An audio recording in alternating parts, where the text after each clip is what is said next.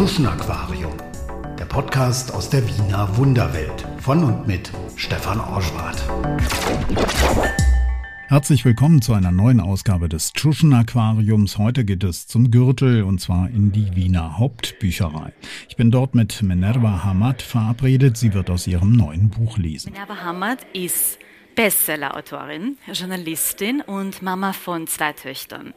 Und zwei Dinge lagen ihr ganz besonders am Herzen. Erstens, dass sie sich mal so richtig, richtig übers Muttersein auslässt. Und das zweite war, dass sie dass ihr einfach ein großes Anliegen ist, weibliche sexuelle Befriedigung mehr in den Fokus zu stellen, zu schauen, dass Frauen auf ihre Kosten kommen. Ein sehr spannender Mix und auf jeden Fall das äh, hat sie in ihrem Buch verarbeitet, vom äh, Muttertier zum Wunderweib und aus dem wird sie heute auch lesen. Auf der Bühne sitzt eine kleine Frau mit Charisma im Sessel. Sie trägt ein knalliges Sakko in Pink, vor der Brust eine Kette, die wie ein Brustpanzer wirkt. Die Haare sind unter einem Kopftuch verborgen, das sie wie einen Turban trägt. Eine junge Frau mit der Ausstrahlung einer Pharaonin.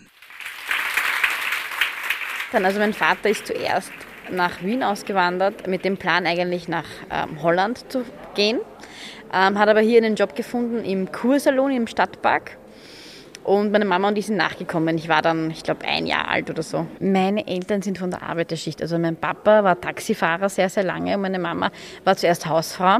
Und dann hat sie ähm, in einer Druckerei gearbeitet am Fließband. Beide aus Alexandria. Ich bin in Floridsdorf aufgewachsen, im 21. Dort war ich die ersten ähm, elf Jahre meines Lebens.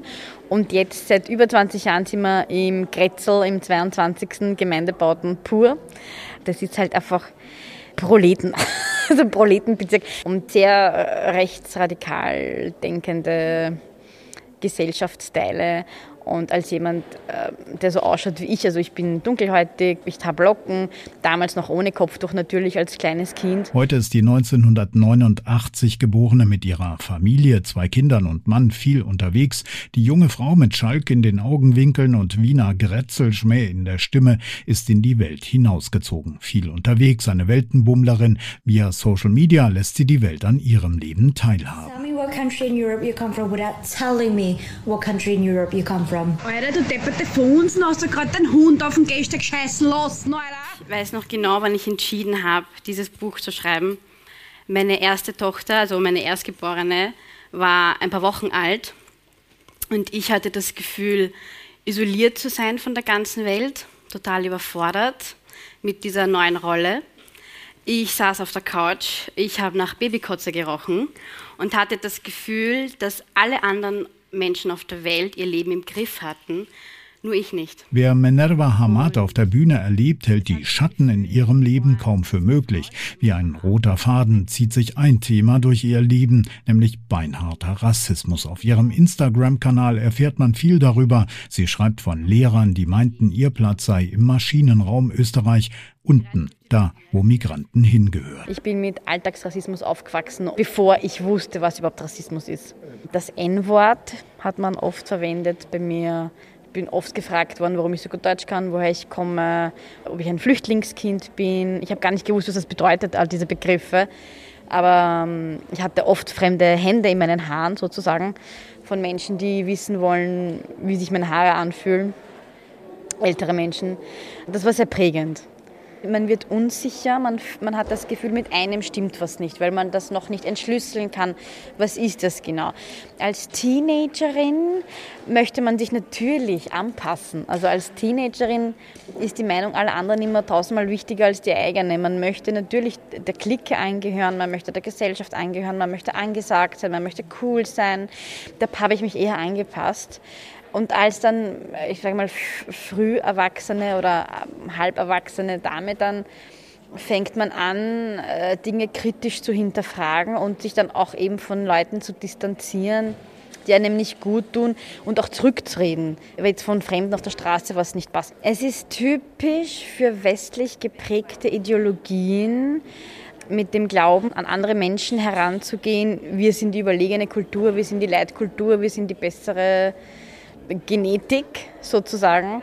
Und sich dann einfach das zu nehmen oder sich das zu erlauben, was man möchte. Als weiße Person ist man überall auf der Welt willkommen. Auf ihrem Instagram-Kanal beschreibt sie auch so einen richtig schlechten Tag. Ein Mann schlägt sie am Stephansdom im U-Bahn-Aufzug, weil sie ein Kopftuch trägt. Der Rassismus, den Minerva Hamad am eigenen Leib erlebt, verändert sich allerdings im Laufe ihres Lebens, hat sie bemerkt. Das Erste, was man bei mir ja sieht, ist das Kopftuch. Oder das ist das Erste, was, was Menschen bei mir kommentieren. Da ist es mit der Herkunft nicht mehr so im Vordergrund wie früher, wo ich das Kopftuch nicht getragen habe. Jetzt ist ja diese Islamfeindlichkeit eher da, dieser antimuslimische Rassismus. Und das ist jetzt eher bei mir im Vordergrund. Gar nicht mehr so, so die Herkunft. Ja, das war früher sehr sehr im Vordergrund. Jetzt ist es mehr so dieses sichtbare, dieses sichtbare muslimisch sein. Ja, zu mir hat einmal ein Taxifahrer gesagt, er war autochthoner Österreicher, der hat dann so gesagt, schon lustig, dass Sie hinten sitzen und ich vorne mit Kopftuch. Und er bedient mich quasi, macht eine Dienstleistung und ich bin die, die er fährt. So, also jetzt im, im Bezug auf Rassismus muss ich sagen, mit Abstand das rassistischste Land, in das ich mich jemals bewegt habe, war Österreich. Also ich war in Texas, kurz nachdem der Trump damals gewählt wurde, zweimal. Ich war in Schottland, ich war, okay, Kuwait ist ein, ist ein muslimisches Land, genauso wie Abu Dhabi, ist auch eine muslimische Stadt, wo ich jetzt lebe. Aber in Abu Dhabi, wenn Sie am Strand sind, liegen ganz viele Frauen im Bikini, ganz wenige im Burkini und die im Bikini fühlen sich wie zu Hause. Da schaut keiner blöd hier hin, da wird auch nicht blöd geredet. Hier ist es ja nicht so. Ich kann hier im Burkini nicht einfach an der Donau legen. Ich werde angespuckt. Also das sage ich jetzt nicht einfach nur so dahin. Das ist mir schon mehrmals passiert. Angespuckt, ankrempelt, beschimpft. Also gute Tage sind die, wo man einfach nur deppert angeschaut wird. Das sind die guten Tage. Damit da ist man noch gut davon gekommen, sage ich. Ja. Also ich, meine Geschichte erzähle ich dir. Du kennst Liegt es an ihrer Hautfarbe, ihrer Herkunft, ihrer Religion? Obwohl sie studiert hat, als Journalistin längst Kolumnen geschrieben hat, der Weg zum ersten Buch ist auch einer, an dem andere die gläserne Decke bewachen, erzählt die Bestseller-Autorin anlässlich ihrer Lesung aus ihrem zweiten Buch. Also das erste Buch, das ein Bestseller geworden ist, ist von sehr vielen Verlagen abgelegt worden, äh, abgelehnt worden. Unverständlich. Und ähm, irgendwann einmal hat es einen Verlag genommen, die wollten aber alles ändern und die Lektorin hat sich dann mit mir ähm, hingesetzt und hat dann gesagt, schauen Sie, ich, ich bin ehrlich mit Ihnen, geben Sie es auf, Sie können nicht schreiben. Das kommt mir ziemlich bekannt vor. Mir hat mal ein Radioredakteur gesagt, ich könne nicht sprechen. Viele machen diese Erfahrung, dass andere ihnen Etiketten aufkleben, die zu Hürden im Leben werden können. Das sind die Höllenhunde, die die Türen zu mehr Bildung, aber auch zu sozialem Aufstieg bewachen. Also für mich, Schreiben ist das Einzige, was ich kann. Und wenn man mir dann sagt, ja, das kannst du auch nicht, das war, das war das, was ich ein Jahrzehnt zu kämpfen hatte. Und wie sie schreiben kann. Das Publikum lacht herzhaft. Viele Frauen sind gekommen, einige mit Kopftuch, auch einige Männer sitzen in der Hauptbücherei. Minerva Hamad hat viele Follower auf Instagram, schreibt den Blog Hotel Mama. Ihr neues Buch ist voller sehr lustiger Geschichten über das Sexleben trotz Kindern oder darüber, wie sich Beziehungen mit der Zeit verändern. Alles ist aufregend. Alles ist neu. Man fühlt sich lebendig man lebt. Aber was ist dann? Dann kommen die Oberschenkel, die Langzeitbeziehungen. Und es spielt fast keine Rolle, ob man Kinder hat oder nicht. Eine Langzeitbeziehung bedeutet, man lebt nicht mehr, man überlebt. Man kennt bereits die Fehler und Macken des anderen und hat die Fürze des anderen schon eingeatmet. Nicht die Zeit, die man miteinander verbracht hat, bestimmt, ob man die Phase der Kurzzeitbeziehung übertreten hat.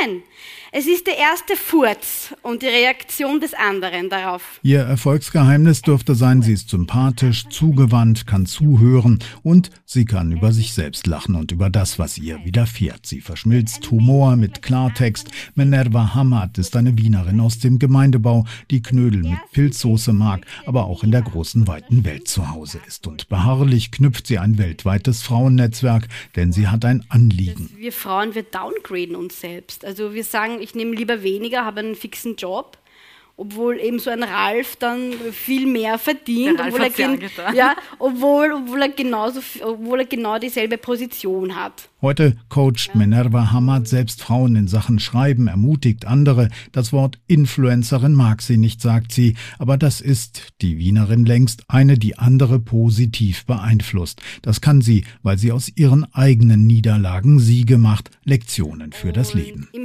Im Endeffekt, glaube ich, war es gut, weil ich glaube, es hält mich jetzt ein bisschen noch bodenständig, dass ich weiß, es ist das, was ich habe, ich bin privilegiert. Es war auch Glück, es war auch ein bisschen Glück. Es waren 95% harte Arbeit und 5% Glück. Ja? Auch an Minerva Hamads Wegesrand standen Mentorinnen, gute Geister, erfahrene Kolleginnen aus Österreich, die der jungen Journalistin Mut machen, die aus Frust Kolumne um Kolumne schreibt und erstmal in einem Verlag als Assistentin angeheuert hatte. Ein Job, mit dem sie immerhin die Rechnungen bezahlen kann, aber mehr auch nicht. Ich habe dann aufgehört zu schreiben, weil ich der Meinung war, sie hat recht, sie ist der Profi, ich kack ab. Sie hat recht.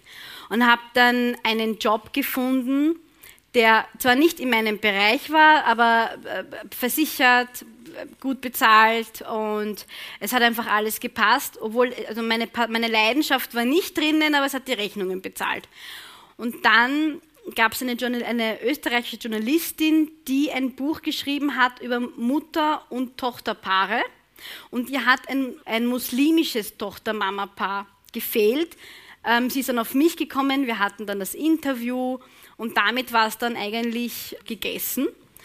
Und ich habe dann eine andere Journalistin kontaktiert, die für ein Magazin Journalisten bewertet. Und ich habe mir gedacht, ich lade die auf ein Gespräch ein, weil ich möchte wirklich wissen, kann ich es jetzt oder kann ich es nicht? Also, und sie kannte mich, sie kannte meine Texte und sie hat dann gesagt, warum schreibst du kein Buch? Und ich habe dann nicht gewusst, soll ich weinen oder lachen, weil ich versuche es ja schon so lange. Und sie hat dann gesagt, ich glaube, das, was du schreibst, das berührt viele Menschen und versuch das mit dem Buch. Und ich habe dann nochmal die erste Journalistin kontaktiert und habe sie gefragt, ich habe gesagt, sagen Sie es mir direkt, ich kann es ertragen und ich kann es überhaupt nicht ertragen, aber ich, ich halte das schon aus. Und sie hat dann so gesagt, ja, warum schreiben Sie kein Buch? Plötzlich sagt mir jeder, schreiben Sie ein Buch. Und sie hat dann den Kontakt zum Verlag hergestellt und mir gesagt, ich kann dir nichts versprechen, weil niemand druckt einem ein Buch, weißt du, als Gefälligkeit.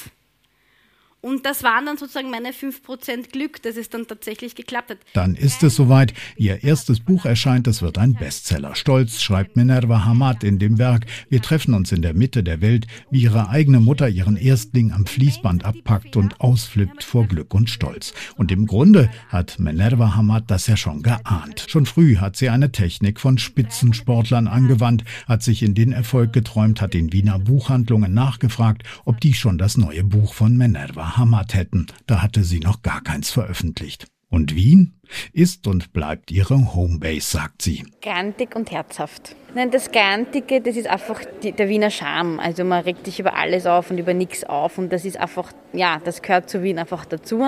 Und das Herzige, das ist halt einfach das Innerste der Seele, der Wiener Seele. Es, es, ist, es ist ein cooles Zusammenspiel, würde ich immer sagen manchmal Albtraum, immer daheim. Das war die Autorin Minerva Hamad. In der nächsten Folge Tschuschen Aquarium geht es in die Donaustadt zum Sikh-Tempel dort. Ich habe mich dort mit dem Wiener Obmann der Sikhs, Gusharan Singh Mangat verabredet. Geschichte. Wir sind eigentlich auch hier ebenfalls Flüchtlinge, nach Österreich gezogen im Jahr 1972. Unser Werdegang ist folgender, dass wir Uganda verlassen mussten. Idi Amin, der berühmte Diktator Ostafrikas, hat ja bekanntlich alle Asiaten des Landes verwiesen. Und das Schicksal hat uns nach Österreich gebracht, weil all unsere andere Familie haben sich gar nicht nach England begeben. Und äh, warum mein Vater jetzt äh, letztendlich Österreich ist ausgekommen, aber wir, wir wie Six auch als Gläubiger sich glauben ja auch an das Karma und die, die Vorbestimmung teilweise auch. Und seitdem, wie gesagt, sind wir jetzt mittlerweile in der dritten Generation in Österreich. Also ich habe mittlerweile geheiratet, aber auch Kinder. Also ja, auch eben, wie gesagt, nochmals Flüchtlinge und äh, seitdem in Österreich. Wenn euch Tschuschen Aquarium gefällt, abonniert den Podcast überall da, wo es Podcasts gibt, sagt es weiter, teilt die Folgen, wenn ihr mögt. Ihr könnt auch bei Steady eine Mitgliedschaft abschließen, um mich zu unterstützen. Und wenn ihr mehr über die Wiener Typen wissen wollt, Tschuschen Aquarium gibt es auch als Buch und zwar bei Danube Books. Bis zum nächsten Mal. Für heute sage ich Tschüss und Baba. Tschuschen Aquarium Podcast aus der Wiener Wunderwelt von und mit Stefan Orschwart.